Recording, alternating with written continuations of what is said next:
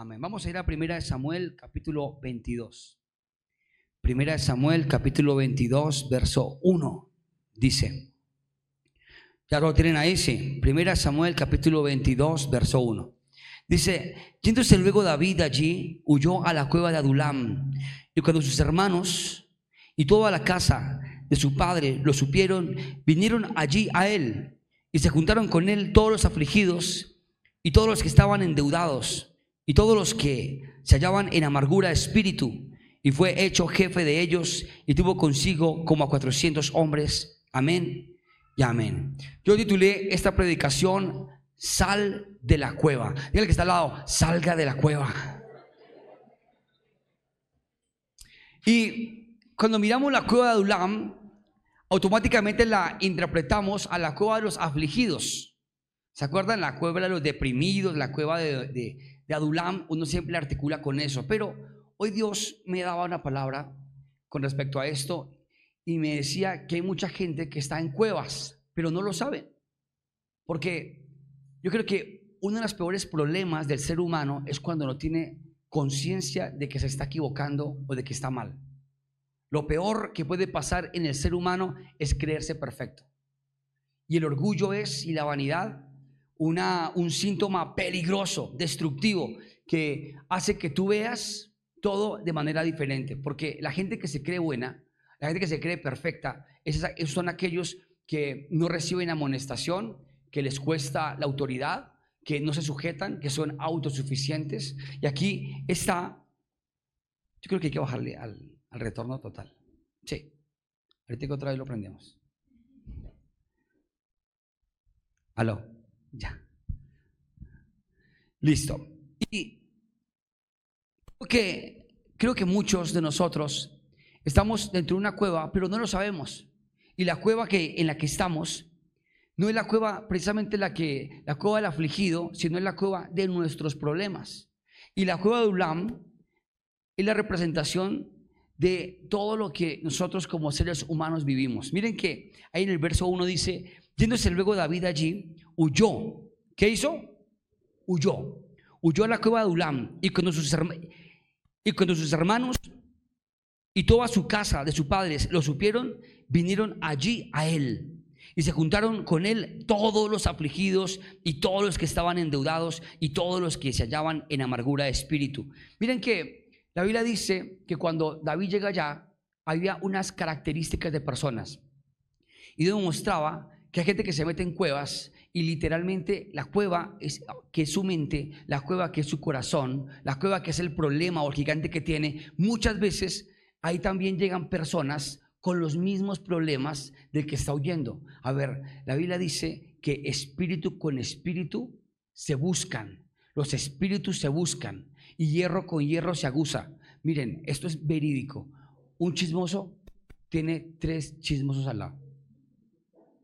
Es bíblico, ya está al lado. Un chismoso tiene tres chismosos al lado. Porque es que el chismoso, si me hago entender, el chismoso no se puede, necesita alimentar su chisme. ¿Y cómo alimenta el chisme? Con otro chismoso. ¿Saben que para pelearse necesitan cuántos? Dos. Para pelear se necesitan dos. Y evidentemente la gente iracunda, miren, yo tuve una oportunidad de conocer una familia que eran esquizofrénicos. Y yo pues no comprendía eso de la esquizofrenia. El tema era que yo me había metido con una chica que era esquizofrénica. Conocí a la familia porque ella era esquizofrénica. Si me estás oyendo, perdóname. sí, pero ella era esquizofrénica. Y yo no sabía, cuando un día yo entro a la familia de ella y me doy cuenta, todas las, todas las mujeres, era un solo mujeres, pero todas divorciadas. Todas separadas, hijos, todo. Yo decía, y ella, ella miraba y me decía, tú vas a romper con esa maldición. Y yo, sí, yo la voy a romper. Yo era el conejillo de indias. Y un día estábamos así, cuando de pronto llega ella por una pequeña discusión mínima, simple, y levanta la voz y me manda las uñas a la cara y, y yo sentí así, yo, ¿qué te pasa, oye? Y ella, cuando yo me miré, rasguñado. Y me rasguñaba todo, y no estoy mintiendo. Es más, mi mamá sufría en ese momento. O sea, por lo menos no sé qué rasguñar. Era, era, era muy tóxico el tema, pero sufría esquizofrenia. Y cuando le daba la ira, lo que viera era un arma contra uno. Si veía, yo me acuerdo, la vez más poderosa era que ella estaba planchando. Y le saqué la piedra y cogí la plancha caliente y me la tiró. Afortunadamente yo, cuando actué en Matrix, afortunadamente yo hice así y la plancha, no, y no estoy mintiendo. La otra vez tenía un vaso también y estaba así y le dio margen, pero por nada. ¿Usted conoce a alguien así esquizofrénico? Si lo tiene al lado, dígale, esta predicación es para usted. Pero eso no se alimenta solo, eso se alimenta de la gente de alrededor, porque lo que tú veas y con quien tú te rodees es lo que tú eres. Por eso por ahí, dime con quién andas y te diré quién eres. Si tú andas con empresarios, tu terminología y tu léxico se va a volver de empresarios. Pero si tú buscas en la iglesia al más chismoso, ¿cómo te vas a volver tú? Chismoso. Si tú buscas a alguien que es criticón, ¿cómo te vuelves? Criticón. Pero si tú andas con alguien que es espiritual, ¿cómo te vuelves? espiritual. Y la Biblia dice que David llegó a la cueva de Ulam, que estaba huyendo. ¿Huyendo de qué? De problemas, de aflicciones, de, de luchas. Pero cuando llegó se encontró nada más y nada menos que con tres características. Estaban todos los afligidos. ¿Todos los qué? Yo quiero que usted haga una expresión en este momento que, que suene de aflicción cuando cuente tres. Pero hágalo, no le dé pena. Uno, dos, tres. No. No, haga de verdad un quejido, algo de aflicción, alguien afligido. A ver, esto es un casting, si usted lo hace bien, queda contratado. Listo, uno, dos, tres. Mire la cara al de al lado y hágale cara de aflicción. Y llegó David y se juntó con los afligidos. Había gente afligida, había gente con problemas emocionales, había gente con problemas, atentos, había gente con problemas emocionales, había gente con problemas financieros, había gente con problemas espirituales, había gente con problemas de falta de identidad y estaban afligidos. ¿Qué te puede te afligir? Hay gente que se aflige por la economía, hay gente que se aflige también por los problemas emocionales, hay gente que se aflige también por un problema espiritual, hay gente que se aflige también por el desamor, porque alguien me menosprecia. Y allá estaban todos los afligidos. Pero la Biblia dice ahí en el verso 2 al final que, que, David fue hecho jefe de ellos. ¿Por qué? Porque aunque David entró a la cueva de Ulam y estaba rodeado de afligidos, él no se dejó afligir. Y saben que esto es muy importante porque siempre va a haber gente que va a buscar afligirte. Siempre van a haber personas que van a buscar de, de todas las formas tumbarte en el ánimo, tumbarte en la fe, tumbarte en tu energía. Siempre. Yo no sé si se les ha pasado que usted arranca el día bien, comienza bien el día, me pasa seguido, y todo va bien, y siempre Dios manda, pero también Satanás, ¿no? Manda personas que son literalmente una piedra en el zapato, que son de aflicción, que son fastidiosos, que mejor dicho buscan tu mal, que quieren afligir tu espíritu, que quieren dañar tus emociones.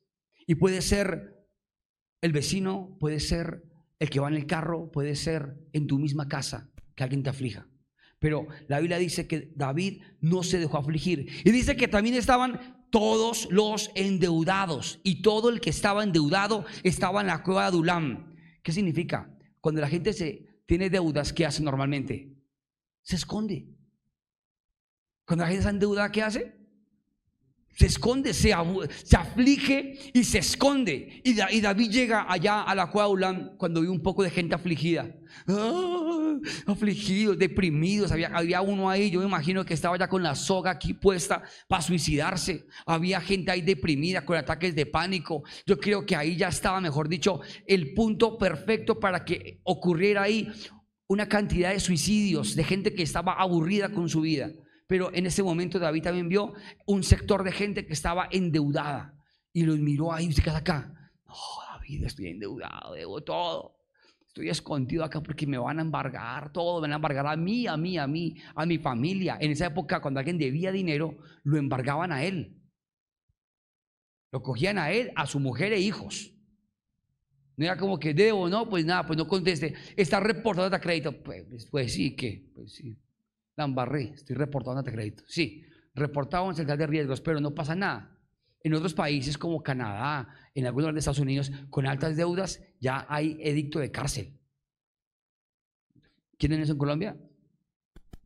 ¿Sí lo quieren? Son los reportes, ¿cierto? Pero allá estaban todos los endeudados, todos.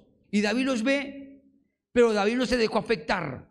David, que estaba en la cueva Ulam, afligidos, endeudados. Y estaban también todos los que se hallaban en amargura de espíritu. Dígale que está al lado, amargado. Amargado. Y saben que amargura de espíritu, yo, yo quiero decir que una persona amargada es una persona literalmente que comienza a dañar a otros. Una persona amargada comienza literalmente a amargar a otros. Porque una persona amargada, ¿cuántos acá son casados? A ver, grito de júbilo. Uy, abajo, hace poquito estaban más, más, están más casados, ahora están menos casados. ¿A dónde están los casados? Los arrejuntados. Los novios. No hay cosa más asquerosa que tener una pareja amargada. Díganme ustedes, si su esposa es amargada,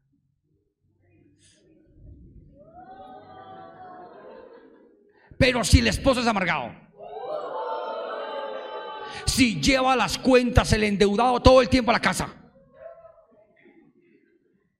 amor, ¿qué te pasa? Nada, estoy haciendo cuentas, haciendo números, pensando en qué voy a hacer. Y deja de compartir con su familia por estar así. no disfruta lo que tiene. Y comienza a amargar al resto. Y son una familia de amargados. ¿Cuántos tienen una familia de amargados? Pero fíjense que David entró a la cueva donde estaban todos los amargados. Y la Biblia dice que ellos fueron transformados y cambiados por David. ¿Pero por qué? Porque David, aunque vio afligidos, endeudados y amargados, David no se dejó contaminar. David decidió cambiar su pensamiento. David no se dejó manipular emocionalmente. David no permitió que sus emociones fueran débiles, sino que sus emociones fueran fortalecidas en la fe que él tenía en Dios. Porque David todo el tiempo creía en Dios y creía en su palabra. Pero atentos a esto. Tú eres el que transforma la aflicción, las deudas y la amargura. Tú eres. Tú puedes estar en una cueva de Ulam.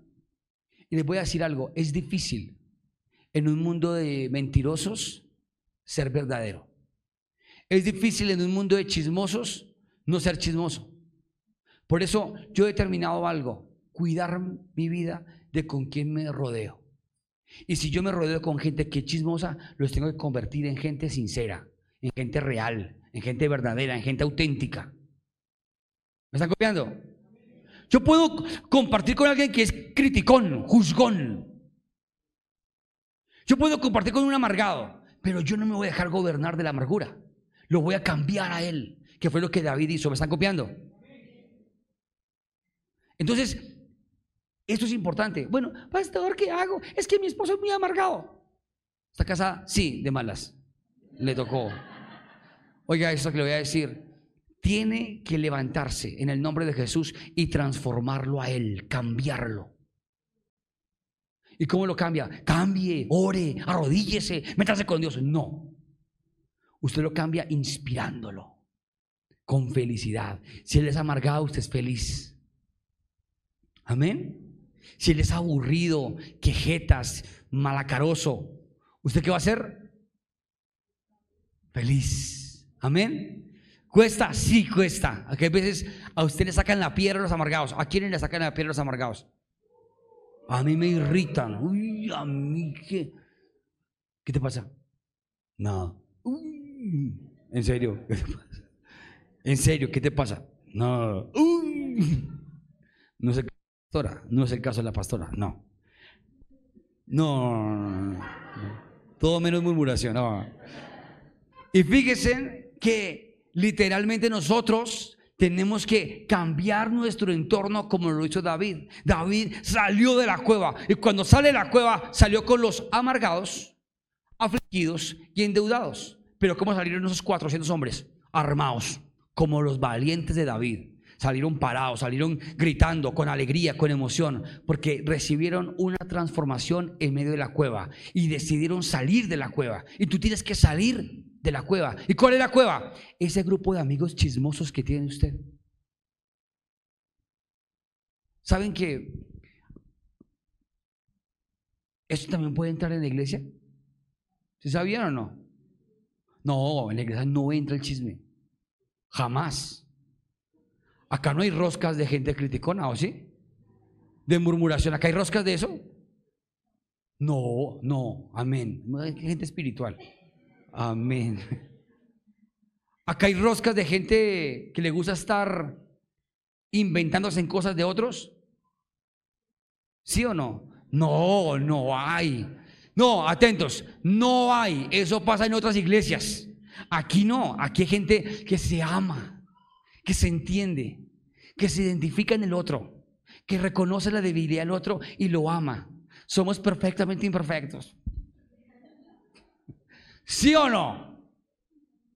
Somos una iglesia humana, una iglesia que comete errores, pero una iglesia que busca la presencia de Dios. Amén. Pero sí hay chismosos. Pero sí hay roscas de gente que está criticando y generando complots de hablar bobadas. Y usted puede decir, y usted puede decir, no, pastor, yo no quería esa predicación hoy, pero les voy a decir algo. Eso puede entrar también en la empresa. Miren, la Biblia habla, atentos, atentos a esto. La Biblia habla que David tuvo muchas batallas. Una de esas fue cuando huyó a la cueva de Ulam y se escondió en la cueva de Ulam porque lo querían matar. Y después sale armado hasta los dientes con 400 hombres que no eran los mejores, pero que decidieron cambiar su pensamiento. Pero también la Biblia habla que David en algún momento se le levantó un hombre llamado Absalón, su hijo, su mismo hijo, su mismo hijo Absalón se levanta en contra de David. Y cuando David se enteró que su hijo se había levantado en contra de él, le dolió tanto. Él lloró amargamente, le dolió. Imagínense que se entera que su hijo, uno de los más poderosos de sus hijos, estaba haciendo amistades con otros para atacar a su padre. David vivió un momento de aflicción, de dolor, de angustia. Y si a David le pasa y la Biblia lo menciona y hay un Judas dentro de los doce, es muy seguro que dentro de tu empresa, que dentro de tu casa, que dentro de tu organigrama laboral exista uno que no esté acorde contigo, que no esté en el mismo espíritu.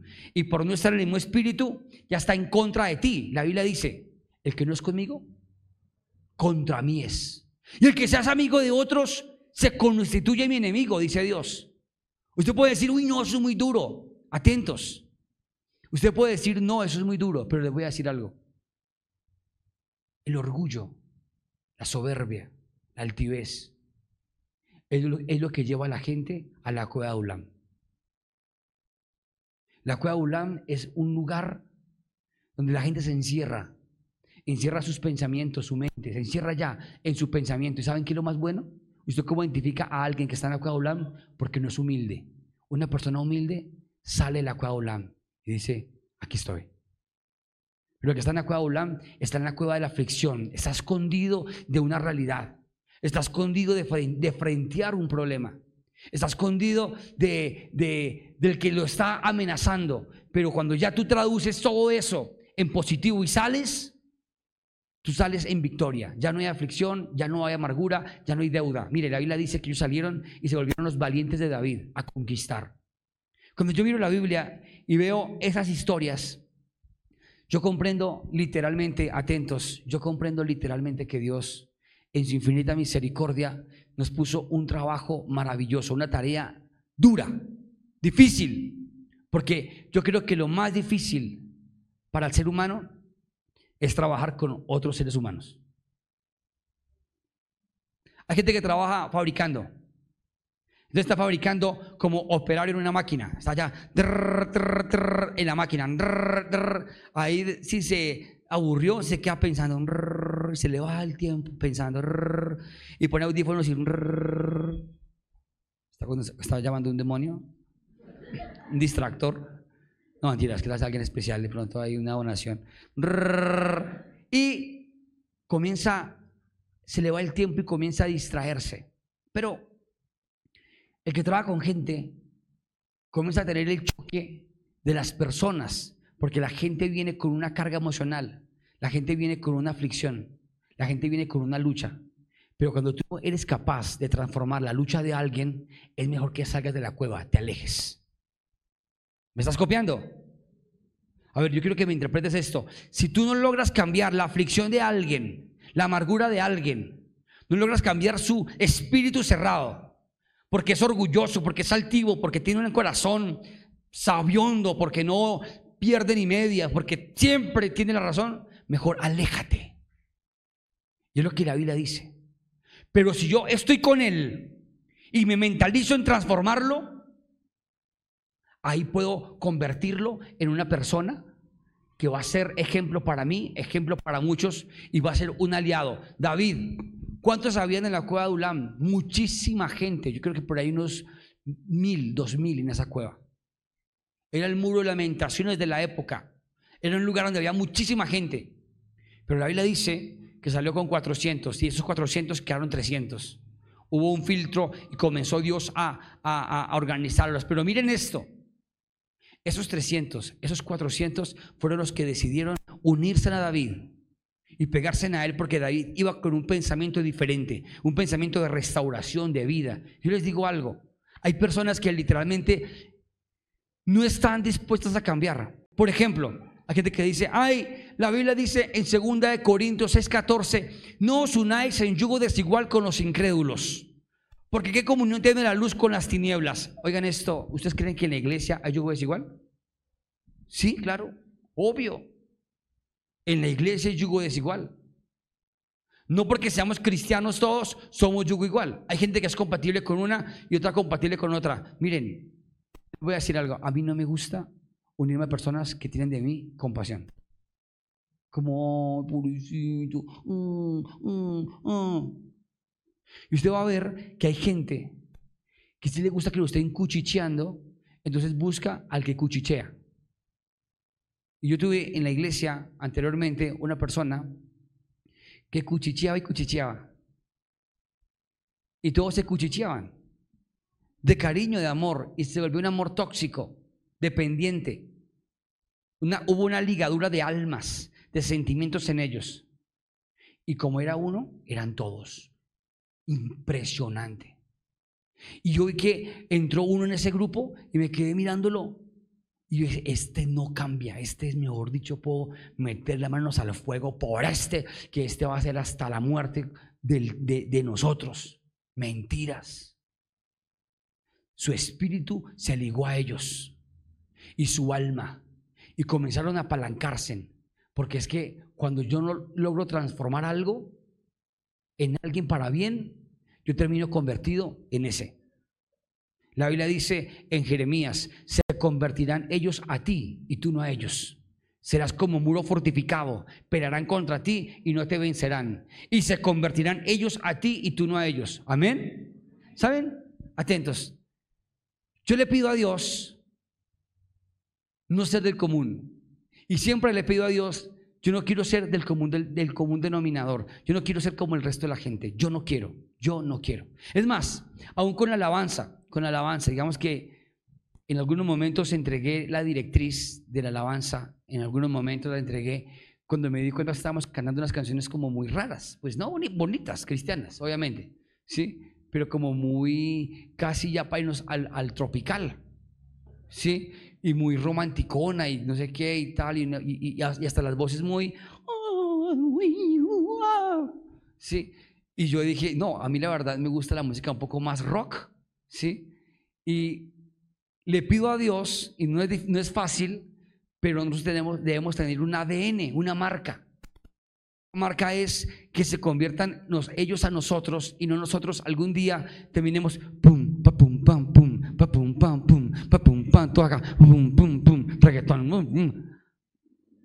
No está mal, está bien, es un género eh, comercial, pero los músicos muchas veces que con ciertos géneros comienzan a verse afectados por la popularidad y comienzan a afectar su esencia. Y le voy a decir algo, Dios quiere que tú seas lo que tú eres y que tú no cambies por otros, que tú seas tu marca, tu esencia, tu sello. Amén. Y eso es lo que la Biblia dice. Salió David y salió con todos ellos al lado. Primera Corintios capítulo 15, verso 33. Este verso es poderoso. Dice, no erréis. ¿Qué dice? No erréis. Otra vez. ¿No qué? No, fuerte, dígalo. No erréis. Las malas conversaciones corrompen las buenas qué?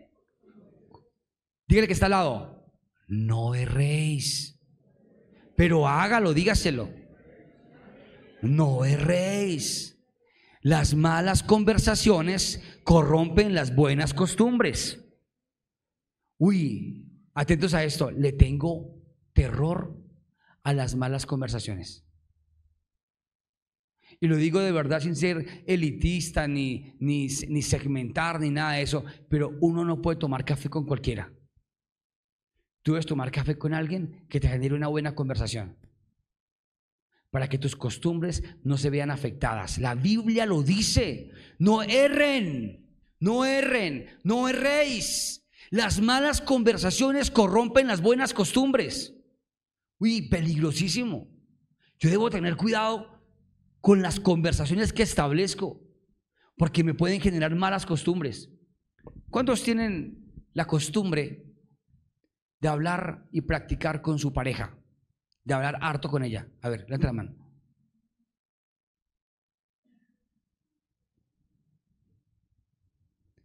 Si tú no estás teniendo una buena conversación con tu pareja, estás en llamas. Tú debes tener una buena conversación. Amén.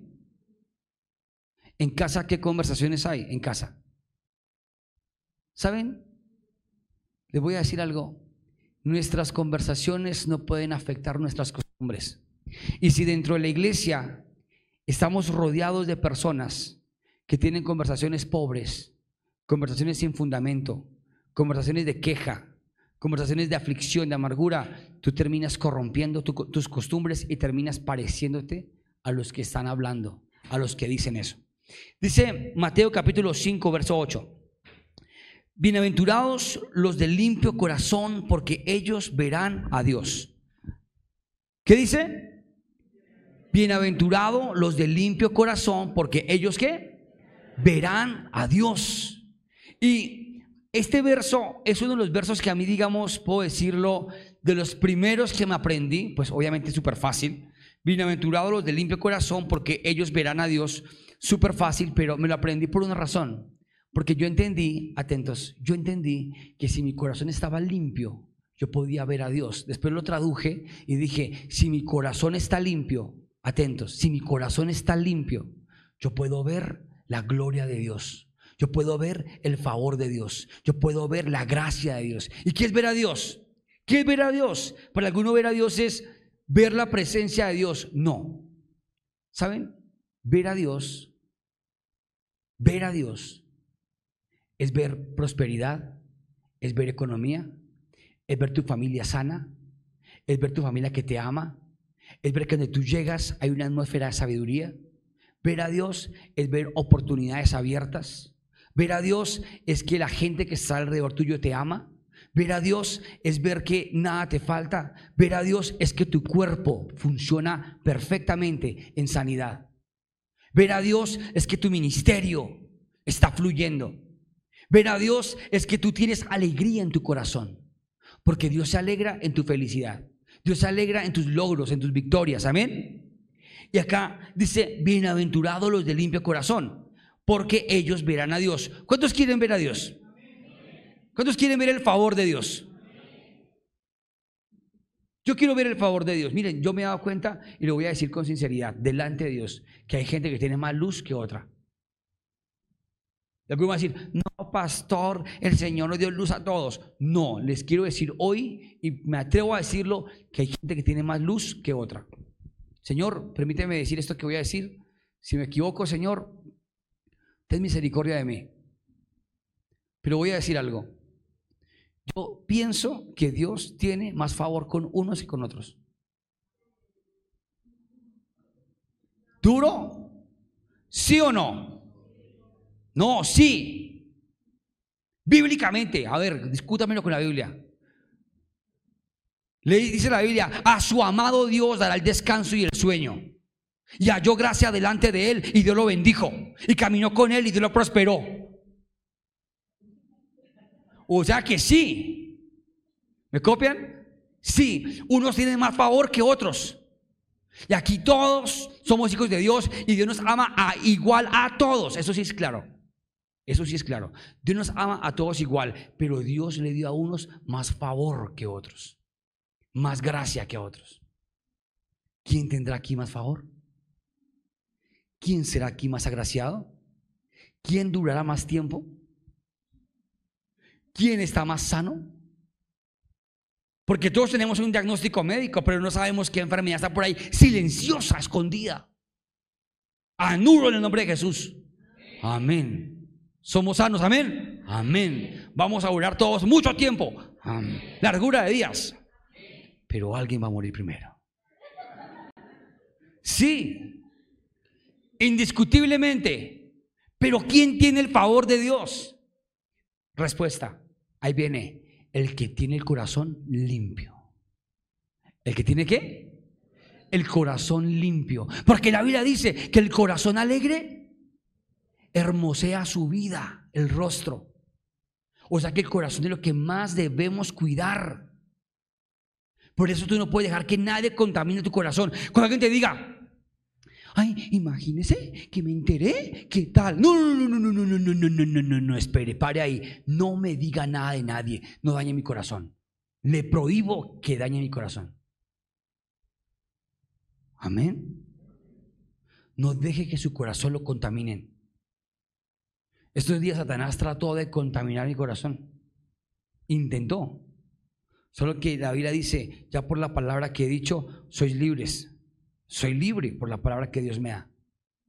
Pero el enemigo siempre busca dañar tu corazón. ¿Por qué? Porque si tu corazón se daña de orgullo, de soberbia, de altivez o de autojustificación o de autocompasión. Hay gente que tiene eso se autojustifica. No, yo, yo, no, no, no, a ver, a ver, no, no, no. Se autojustifica. Y después de la autojustificación viene la autosuficiencia. Se cree suficiente. ¿Saben cuándo alguien se siente suficiente? Cuando tiene dinero en su bolsillo. Cuando tiene plata en la cuenta, se siente suficiente. Miren, les voy a contar algo aquí bonito. Abro un paréntesis.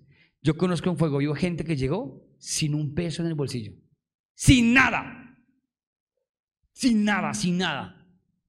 Y Dios comenzó a darles. Y se les fue engrosando el corazón. Se les fue creciendo. Y no supieron dirigir lo que Dios les estaba dando. ¿Y saben qué pasó?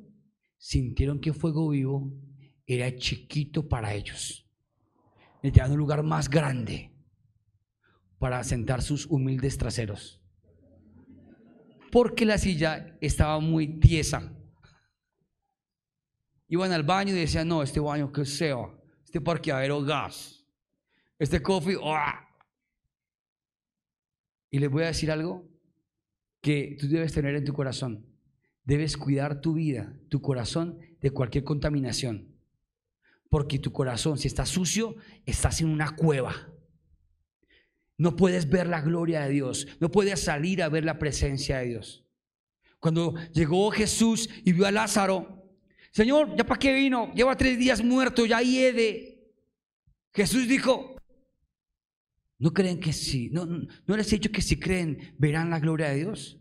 Todos, sí, maestro, pero ya está muerto. Pero resulta que el que estaba adentro, Dios conocía el corazón de él, porque era amigo de Jesús.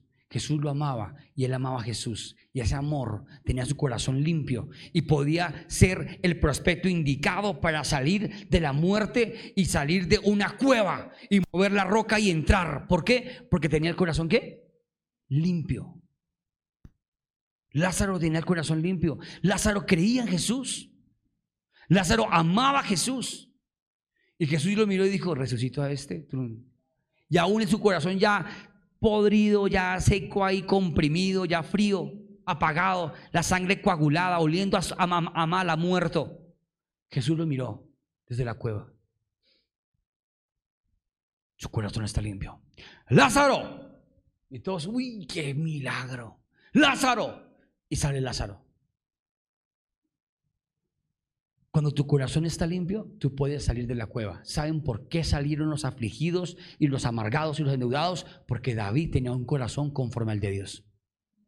¿Me están copiando? Cuando alguien entra conforme, con un corazón conforme al de Dios a una cueva y hay gente afligida, la puede sacar.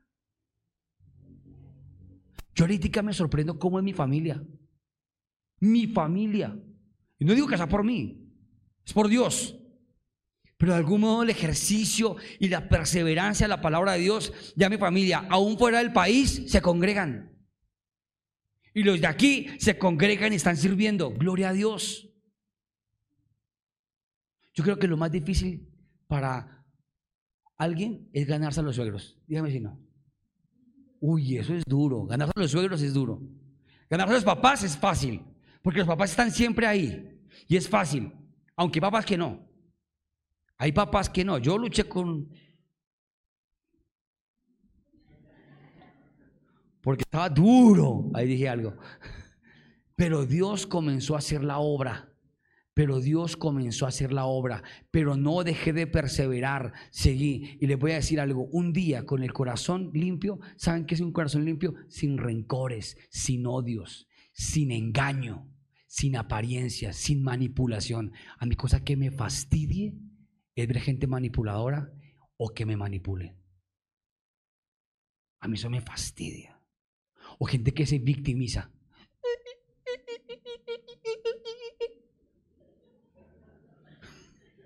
Qué pereza, ¿no?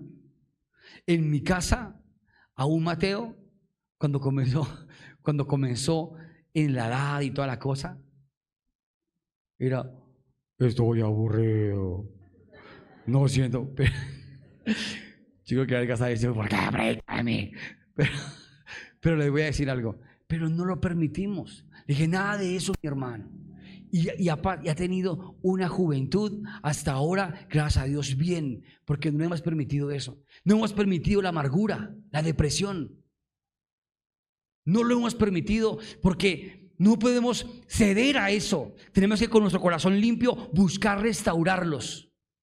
¿Saben cuándo tú tienes unción? Cuando tu corazón ha hecho algo y tienes autoridad para hablarlo. Miren esto, la unción y la autoridad es hablar de algo que tú vives. ¿Me copian? Si alguien te dice, por ejemplo, a ti, eh, te quiero hablar de los hogares destruidos. ¿Tu hogar está destruido? No. Mm, bueno, háblame. Él va a hablar de la técnica, eh, y dirección emocional para no perder el rumbo del matrimonio. Ya, aprendió. Pero es muy diferente cuando tu experiencia, cuando tu corazón se purificó y cuando tú hablas con un corazón limpio del amor. Cuando perdiste tu hogar, cuando perdiste tu familia. Es impresionante. ¿Y saben qué, ¿saben qué les comparto con esto? Que tu corazón tiene que estar limpio en todo tiempo. Mira esto, atentos a esto. Tu corazón debe estar limpio. No puedes dejar que nada ni nadie lo toque y lo contamine. Yo no permito, miren, que me carguen con otras personas. Y acá dice, bienaventurado los de, los de limpio corazón. Yo quiero decirles esto, es como un corazón de niño. Dígale que está al lado, es tener un corazón de niño. ¿Saben qué es un corazón de niño? Que cree. Que cree.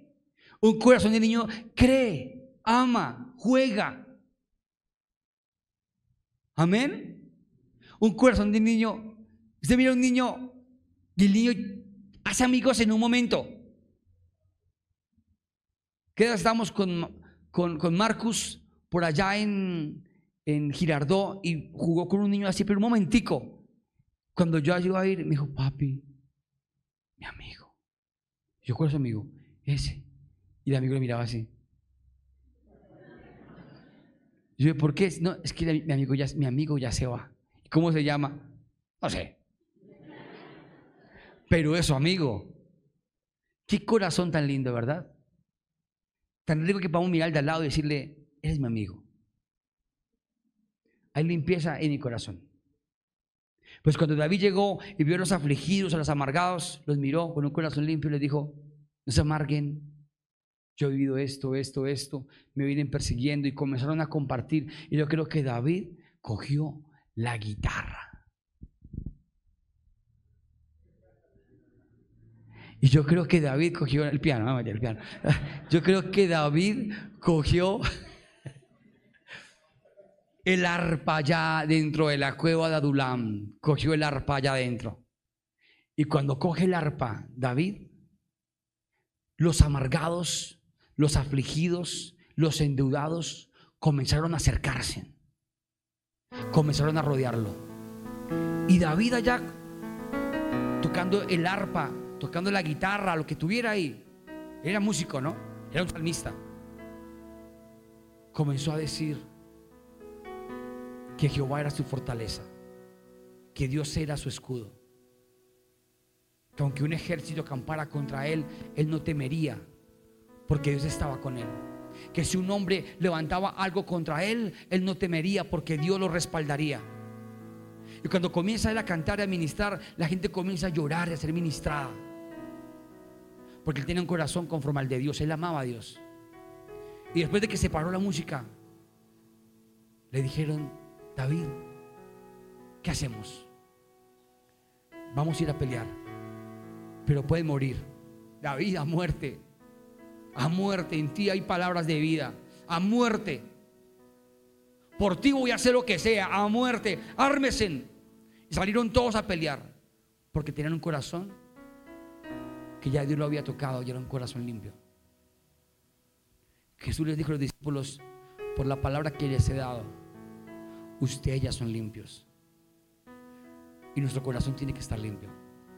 Nosotros no podemos cambiar una sociedad con un corazón sucio.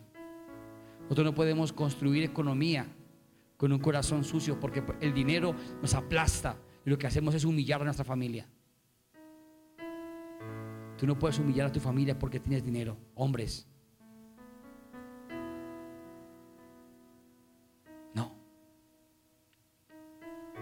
El dinero no puede comprar tu salud. Y de toda tu arrogancia, ¿sabes dónde va a quedar? En que te fuiste a temprana edad y dejaste todo a tu familia, pero no lo disfrutaste con ellos. Ten un corazón limpio. Ten un corazón íntegro.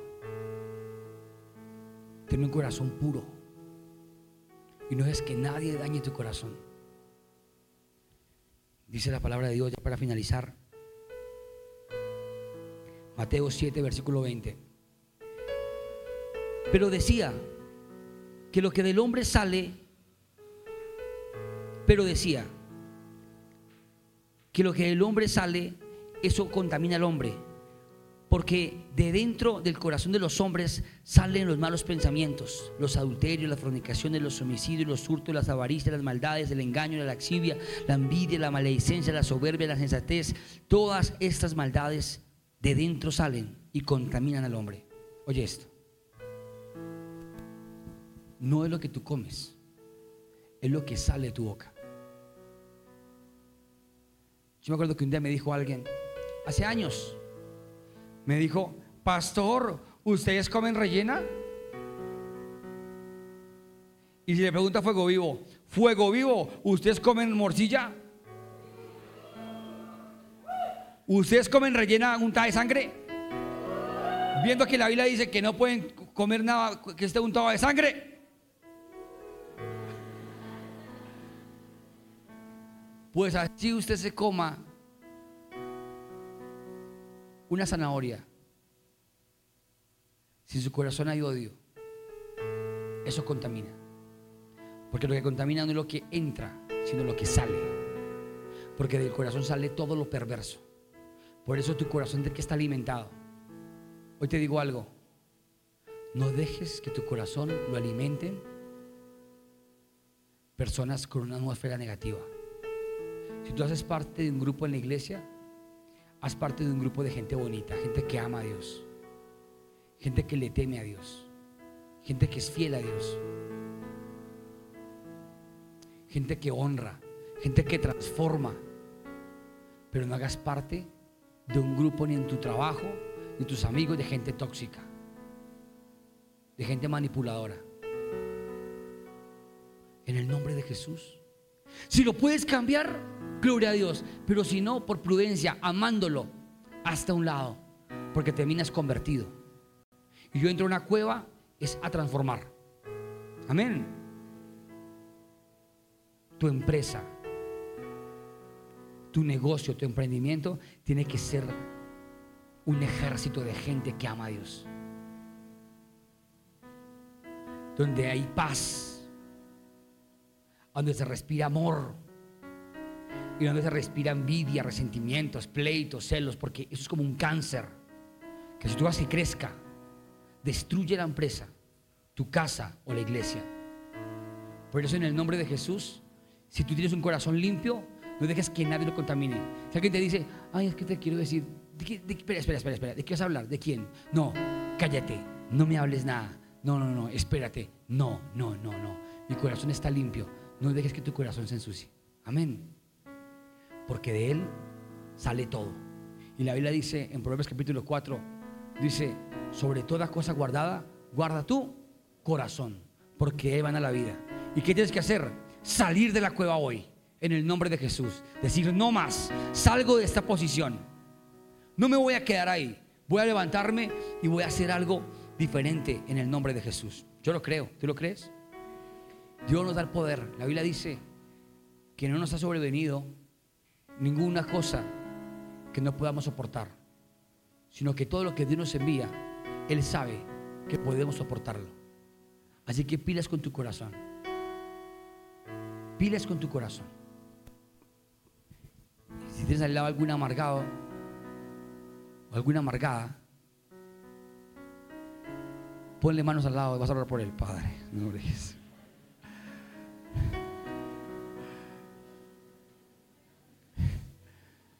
No, sí, hágalo del nombre de Jesús por fe. Hágalo, Padre, mira esta ama. Pero saben, tenemos que decidir con nuestro corazón tener un corazón limpio y tener felicidad en él tener felicidad en Él y transformar nuestra familia, nuestra casa, con felicidad. Amén. Tú eres, tú eres el instrumento de Dios para transformar tu familia. Así que ten un corazón bonito, limpio, no te dejes cargar. Porque en la Cuaulam también hay mucha gente cargada, cargados. Y uno ve a algunos en la iglesia, ¿qué te pasa? Cargado, estoy cargado. En el nombre de Jesús, no esté cargado. Salga de esa carga y sea feliz. Amén. Tenga el corazón de un niño, un corazón limpio. Pongámonos en pie.